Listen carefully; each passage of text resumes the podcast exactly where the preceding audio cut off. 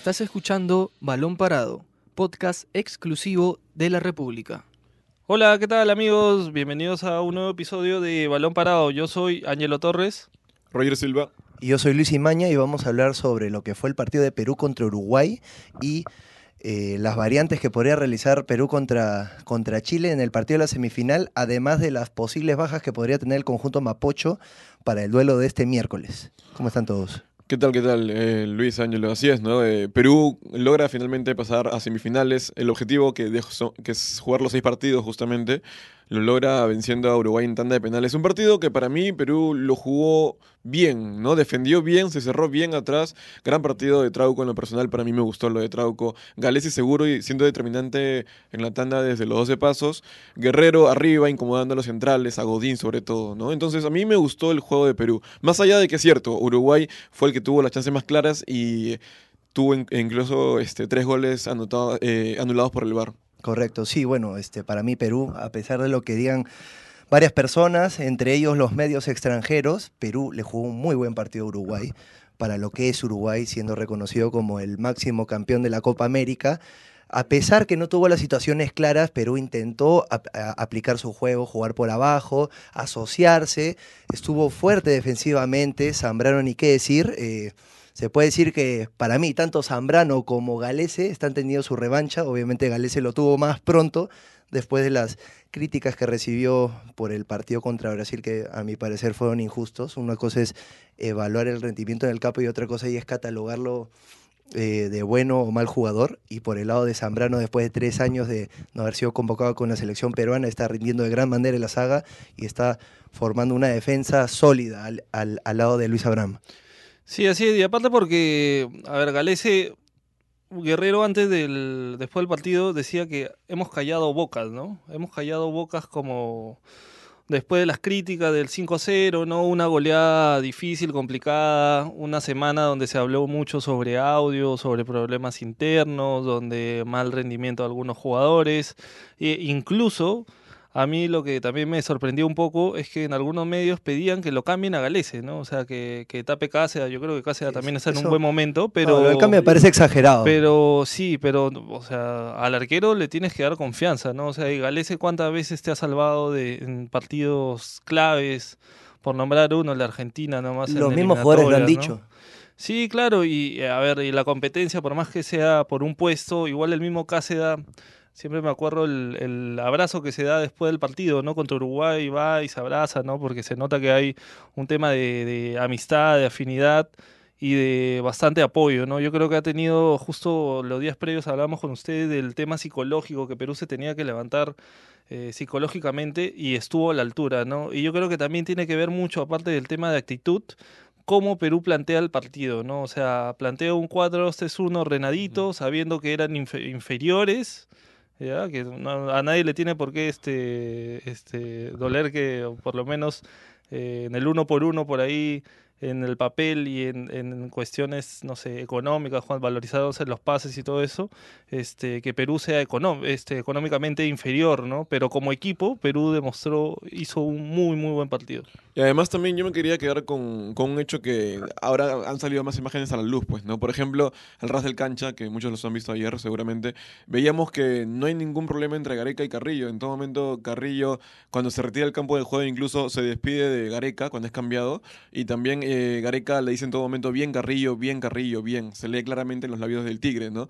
Eh, Carrillo, para mí, eh, de repente no jugó al 100% de su nivel, que estamos acostumbrados a, verlos, a verlo, pero hizo un buen partido, ¿no? Más allá de todo. Yotun por momentos también estuvo bien controlado por, por el equipo uruguayo. Hizo lo que pudo en todo caso. No fue tampoco su mejor versión, pero igual cumplió, ¿no? Sí, sí, además también el eh, cada, cada jugador, para mí cada jugador de la selección peruana, a diferencia de los otros partidos, elevó mucho su, nivel. Yo, por ejemplo, en, anteriores ediciones lo había dicho que a, Yotun y a Tapia los veía bajos, a diferencia de lo que pueden dar y de lo que generalmente dan, pero ante Uruguay, obviamente es, imposible que un jugador juegue los 90 minutos de manera perfecta y sin cometer errores, pero eh, su, su rendimiento fue bueno. Además, no es fácil que después de lo que pasó con Brasil 5-0 se puedan reponer de eh, se puedan reponer de esa manera con, con, tanta facilidad Se, lo lograron hacer, se impusieron y, y- y se tumbaron a nadie más que a, que a Uruguay.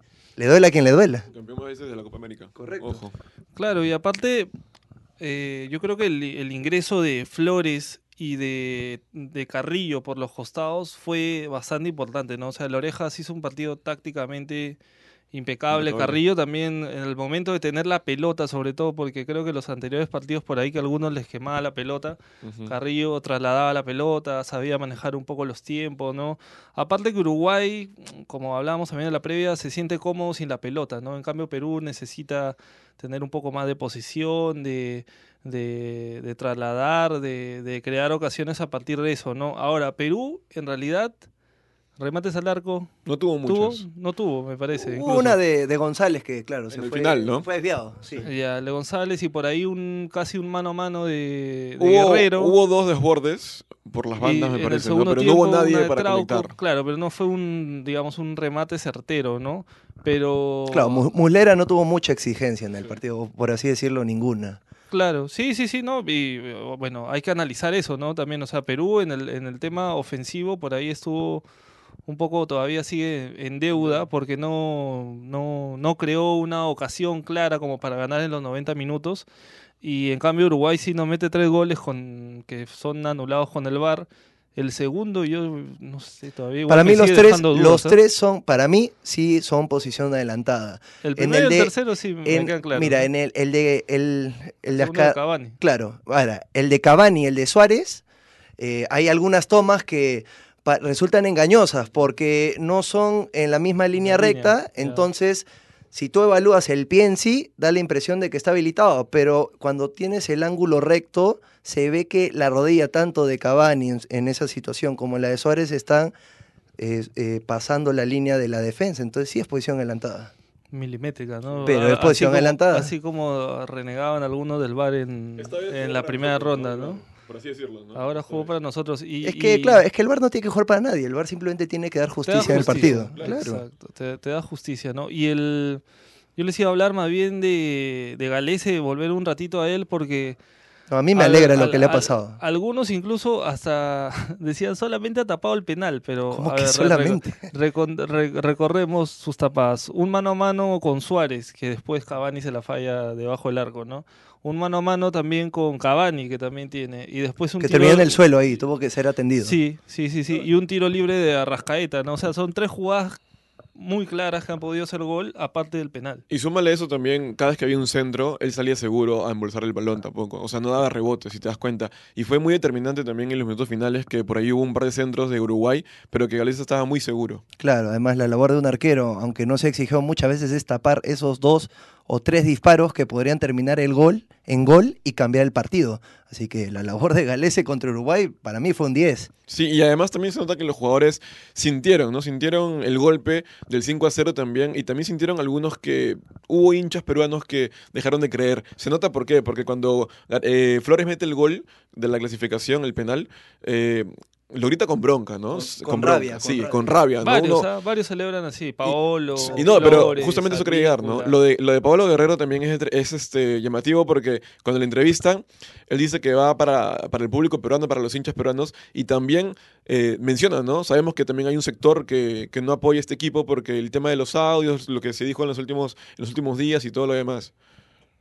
Sí, sí, sí, no, pero, pero fuera de fuera de eso yo me quiero quedar con, con el Paolo con el Paolo en la cancha, ¿no? Yo creo que igual tácticamente hizo un partido de verdad, o sea, la cantidad de faltas que le hicieron, se recogió mucho. táctica, bajó mucho para tratar de ayudar en la asociación. la, la ayuda en defensa, ¿no? Y yo creo que después de, de Galese, Zambrano está ahí nomás, ¿no? O sea, Zambrano hizo un muy, muy buen partido, un excelente partido, eh, eh, adelantándose a Cavani y a Suárez, controlándolos, ¿no? dio- Dos delanteros de clase mundial. Dio esa cuota de experiencia que, que ha tenido, que ha juntado con el pasar de los años y además a eso se suma su la mayor concentración que ha mostrado a diferencia de hace tres años y ahora se, se encuentra más controlado en, en temas de las faltas, expulsiones hasta el momento, lo cual me parece bueno. Además, yo creo que así como Zambrano Luis Abraham, a su corta edad, para ser un jugador, es, es un jugador joven, todo lo que está evolucionando, todo lo que está Sí. aprendiendo en la Copa América. Zambrano también bastante. Correcto, yo, yo, creo, yo creo que después de esta. Copa ya tendríamos otro zaguero fijo, fijo en la selección. Y necesitamos. En Vélez también juega bastante con Heinze. a Heinze lo usa bastante. Eh, yo solamente quiero. Me gustaría por ahí de repente que mejore algo en la defensa. ¿no? En el primer gol de Uruguay que es anulado, no sé quién exactamente, pero deja el balón en corto. Y aparece el remate ahí, ¿no? Es Tapia, ¿no?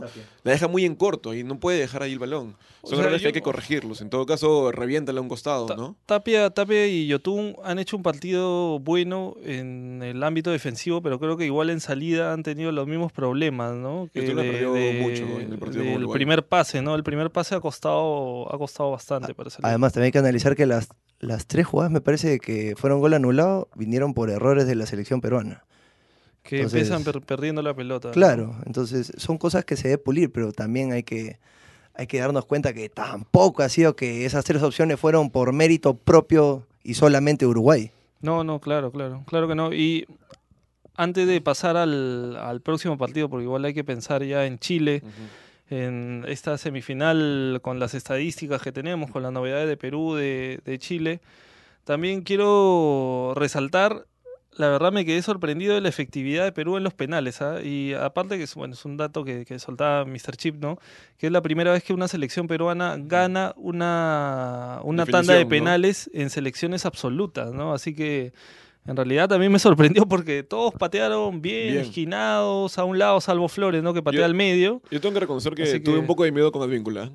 Sí, Tuve sí, un poquito sí, de sí. miedo con Advíncula. Seguro. Sí, pero Advíncula es un jugador con personalidad y lo he demostrado en varias ocasiones. Y yo creo que en, en- en los penales, claro, tienes que tener puntería, pero sobre todo tienes que tener cabeza. Cabeza, confianza, ¿no? Estar tranquilos. Y yo creo que ahí en el tema técnico ha tenido mucho que ver este Solano, ¿no? Solano definitivamente les ha ayudado en el tema de los penales.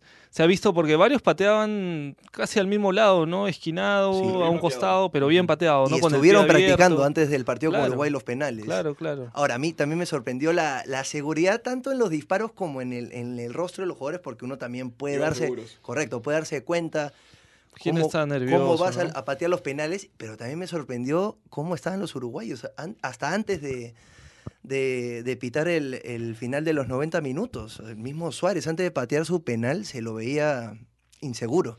Es que yo creo que, Uruguay no pensaba en ese escenario. Sí. No pensaba llegar a penales, la Ajá. verdad. Sí, porque, mira, acaba el partido y los uruguayos como que se quedan pensativos, mientras que Perú se juntan rápidamente y comienzan a hacer arengas entre ellos mismos, ¿no? A darse ánimos. Y te das cuenta que están bien unidos y que una, uno de los objetivos en sí era llegar a penales, ¿no? Para ahí finalmente poder pasar a semifinales. Ahora, si Uruguay no tenía en mente los penales, yo creo que eso sería una, una falla grave en, en la preparación. O, o sea, mi- Yo creo que no los tenía. ¿no? En, Bueno. en- en la cabeza, por lo menos, el ir a penales me parece. Me es- deja también es- la impresión de esa que es una no gran falta. que iban a penales. Ahora, en, en temas de penales, por ejemplo, si jugamos contra Chile y, y- y pasamos los tiempos extra y llegamos a penales, Chile también tiene un buen registro de, de ser penaleros. Desde, desde que cayeron eliminados en Brasil, ante Brasil en octavos Sí, de final, 2014, ajá. eh, Chile no ha perdido una sola definición por penales. De los 17 penales que han pateado, solo fallaron uno, y ese fue Arturo Vidal en la final de la Copa América Centenario con Argentina. Para mí, si es que van a penales, va a estar muy reñido. Ojo que para este partido sí hay tiempo extra, no hay que decirlo. Tiempo extra hay en semifinales y en final. Ahora, me parece extraño que, que no haya, no haya habido en cuartos y ahora haya en regla un poco semifinales. rara, ¿no? Yo Una creo que debería ser rara. O los 90 en cuartos y semis o tiempo extra en los dos. Sí, sí, sí, yo también, yo también pienso igual, ¿no? Y a ver, les quería dar también un- unas estadísticas que hemos sacado ahí en, en la República hoy. Gareca, este es su tercer proceso. En el tercer proceso, digamos, en el tercer proceso de Copa América, ¿no? En dos ha llegado ya a semifinales, ¿no? En el 2015 quedó tercero, en el 2016 en la Copa Centenario, Perú llega a cuartos de final Ajá. donde lo Colombia elimina. Colombia en penales y ahora está en semifinales, de nuevo se enfrenta a Chile y ha utilizado 45 jugadores. Igual estábamos analizando el tema de la base de los jugadores, ¿no? Los que se repiten justo en estas tres copas. Es la columna vertebral en realidad del equipo, porque está Galese, está Yotun, está Tapia. Cueva y está... No, Tapia no, no va la del el 2015 no va. está mm, Cueva y está Guerrero. Son los cuatro, ¿no? Es como te digo, es la columna vertebral de la selección. Pablo es el goleador, tiene seis goles en, en estas tres Copas Américas con, con Gareca. Y, y es un detalle a, a resaltar también, ¿no? Gareca que ha cumplido ya 60 partidos con la selección peruana, es el técnico que más partidos tiene en la historia con, con Perú. Eh, lleva un registro bueno y sobre todo me parece que Perú con él ha encontrado el camino en torneos cortos, ¿no? Como la Copa América. Y además eh, me parece que ha servido mucho bastante ese 5-0 con Brasil, ¿ah? para que el ánimo también otra vez vuelva la confianza en el equipo, para que Gareca replantee también, se converse más con los jugadores y otra vez se vuelva a ver ese Perú trajinador en el campo de juego. Sí, se llegó a cumplir la, el- uno de los grandes temores de Tavares, que era que con la goleada que recibió Perú ante Brasil se podía volver un equipo peligroso. Y dicho hecho, eh, fortaleció más su defensa a diferencia de otros partidos. Y en la tanda de penales los aniquilaron. Ahora, hay que hablar también lo que pasó el día de hoy, no en horas de la mañana, con la selección peruana.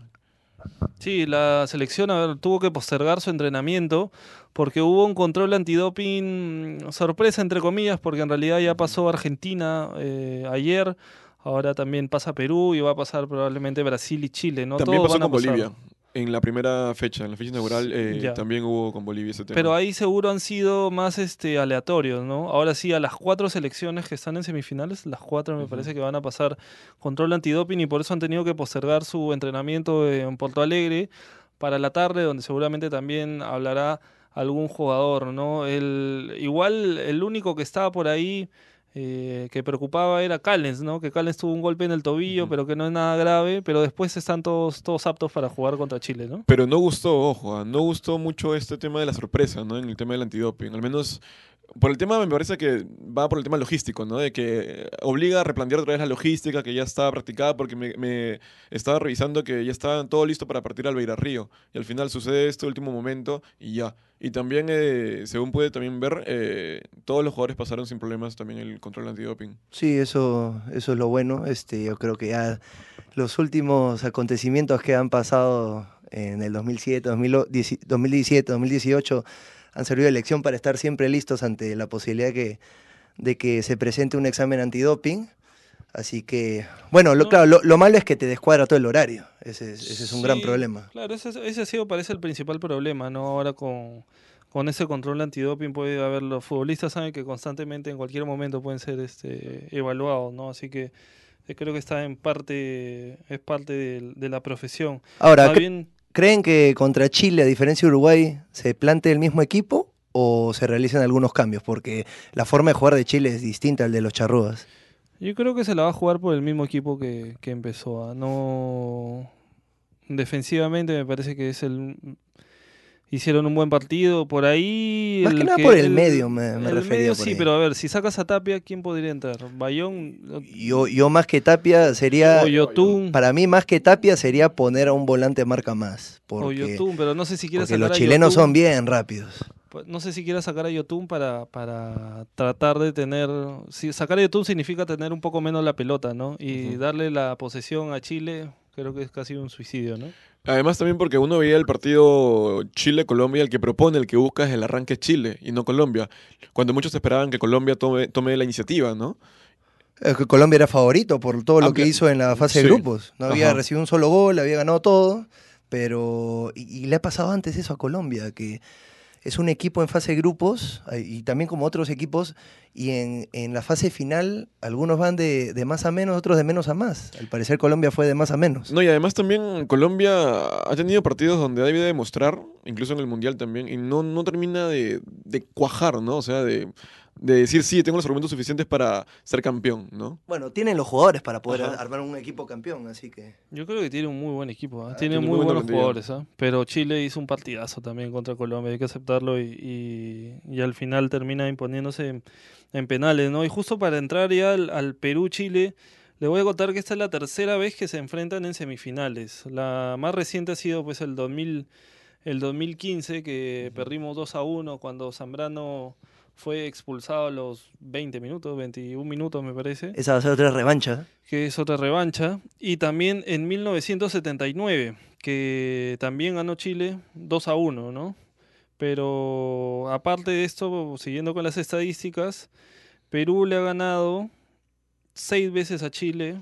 Chile ha ganado ocho veces y otras seis han quedado en empate en Copa América. Están parejos, ¿ah?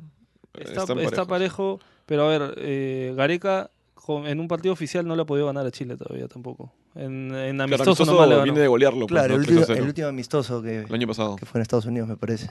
Sí, con gran partido de Pedro Aquino. Bueno, la- también el balance, el balance de Perú-Uruguay no era nada favorable para Perú y Sí. miren lo que pasó, así que puede ser una, una pequeña guía, pero al final los jugadores hablan de la cancha. Pero de hecho que si Perú llega a la final no va a ser una Copa América más para Zambrano. ¿Por qué? Porque mira, su último partido con la selección es con Venezuela y debuta en la Copa América Perú con Venezuela. Ahora con Chile se fue expulsado, lo, lo lapidaron aquí en Perú, eh, varios, varias personas.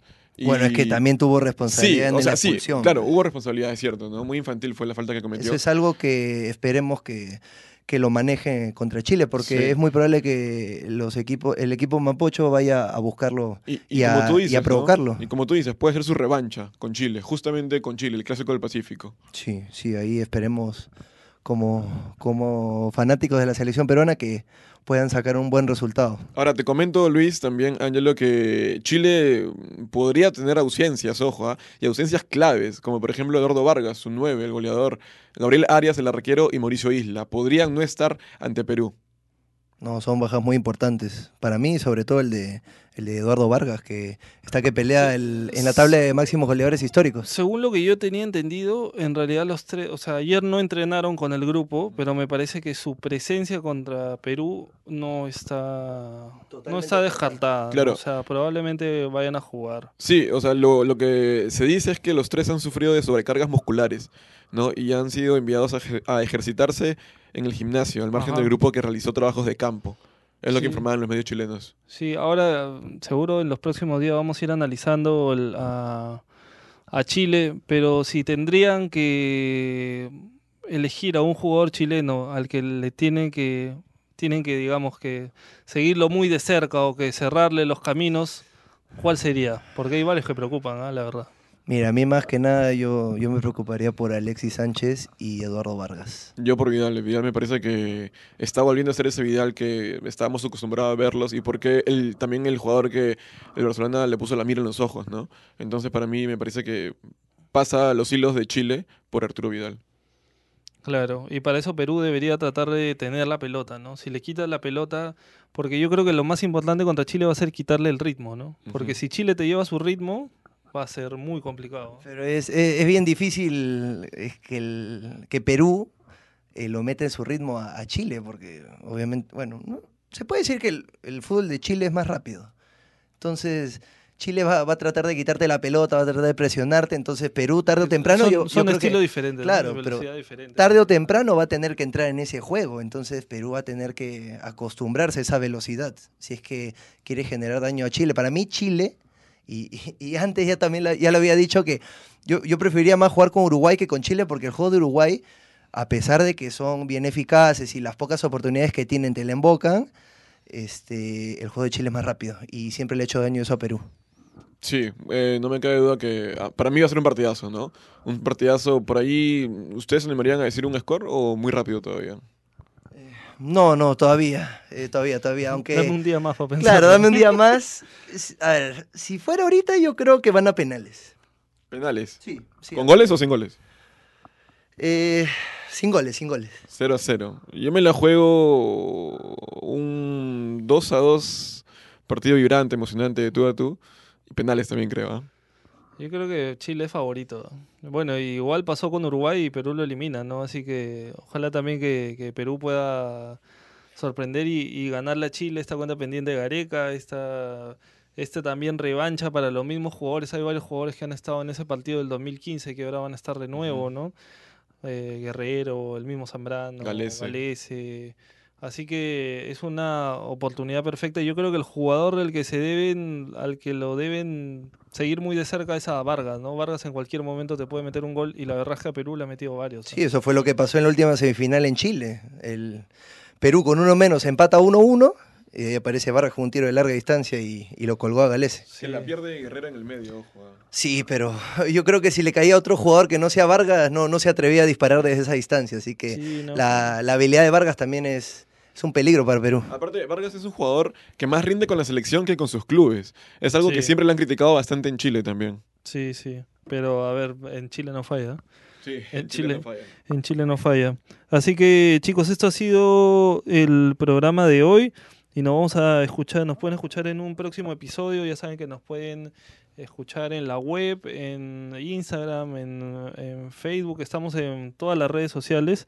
Así que eh, yo soy Ángelo Torres Yo soy Luis Imaña. Y yo, Roger Silva. y esto fue Balón Parado. Chau, chau. Chao. Esto fue Balón Parado, podcast exclusivo de la República.